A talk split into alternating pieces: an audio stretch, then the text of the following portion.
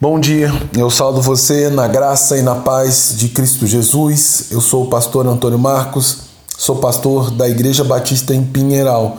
E hoje eu quero dar uma pausa na, nas devocionais que nós temos feito acerca de José, o sonhador, e eu quero nessa manhã refletir com você sobre uma parábola de Jesus a fim de que essa parábola abençoe a sua vida e leve você a entender qual é a sua verdadeira missão e qual é o verdadeiro propósito da nossa vida como servos de Deus. Para isso, então, eu quero ler o texto que se encontra no Evangelho de Lucas, no versículos no capítulo 19, versículos 12, 13, 15 ao 17, que diz: Certo homem nobre partiu para uma terra remota a fim de tomar para si um reino e voltar depois.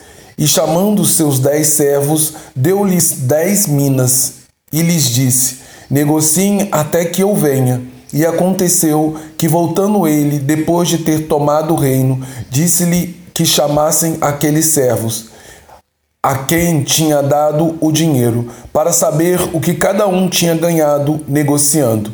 E veio o primeiro, dizendo: Senhor, a tua mina rendeu dez minas. E lhe disse: Bem está, servo bom, porque no mínimo foste fiel. Sobre dez cidades terás autoridade. É impressionante como as parábolas proferidas por Jesus há tanto tempo atrás, num contexto diferente, com uma cultura completamente diferente, permanecem atuais e eficazes para corrigir, para orientar na nossa forma correta de viver e também destacar tudo aquilo que nós devemos nos ocupar e tudo aquilo que deve ser prioridade nas nossas vidas hoje. Assim, vale a pena destacar algumas lições preciosas dessa intrigante parábola de Jesus, dirigida àqueles que voluntariamente ocupam a nobre condição de servos e servas do Senhor Jesus. Na parábola das dez minas, Jesus se apresenta como um nobre príncipe que vai tomar posse de um outro reino numa terra distante. Mas antes da sua partida, ele chama dez de seus servos, que representam todos aqueles que, pela fé, se tornaram seus discípulos. Dá a eles generosamente, cada um deles, uma mina, que consistia num valor monetário que correspondia a cerca de 100 dracmas, ou três meses de salário de um trabalhador braçal e lhes disse para negociá-las até que seu até seu retorno, onde ele voltaria da longa viagem. Esse tempo de espera corresponde nada mais nada menos do que o período entre a ascensão de Jesus e sua volta triunfante no final dos tempos, onde todos os fiéis, todos, fiéis e infiéis, certamente vão prestar conta ao Rei do Rei e Senhor dos Senhores. E ninguém deve se esquecer ou negligenciar essa verdade, a fim de naquele dia ser reprovado. Ao ordenar aos seus servos que negociassem suas minas até a sua volta, Jesus faz uso de uma metáfora acerca da atividade econômica para destacar, em primeiro lugar, que os servos de Deus, os seus servos, deveriam atuar incessantemente por ocasião da sua partida para multiplicar em muitas vezes aquilo que eles receberam gratuitamente de sua generosa mão e as minas destacam, destacadas na parábola representam aquilo que temos de mais precioso dentro da Igreja de Cristo, que é a poderosa mensagem do Evangelho, que foi dada igualmente a todos os discípulos, a fim de que eles possam ganhar almas perdidas, mostrando assim que o grande produto da Igreja do Senhor Jesus que ele tem a oferecer ao mundo é o Evangelho, e a sua meta final é alcançar almas perdidas, a fim de povoar o reino que seu Senhor tomará posse. Cada servo e serva prestarão conta daquilo que fizeram com o tesouro que receberam de seu Senhor.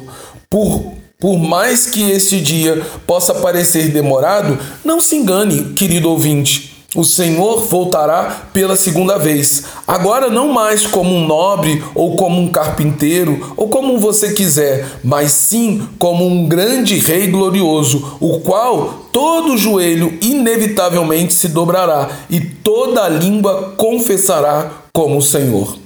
Na parte final de sua parábola, Jesus exemplifica o dia glorioso da volta do Senhor em que ele primeiramente tratará com seus servos e servas, aqueles que receberam gratuitamente das suas mãos uma mina, que corresponde à mensagem do Evangelho. E cada um dos servos mostrará o fruto do seu trabalho árduo.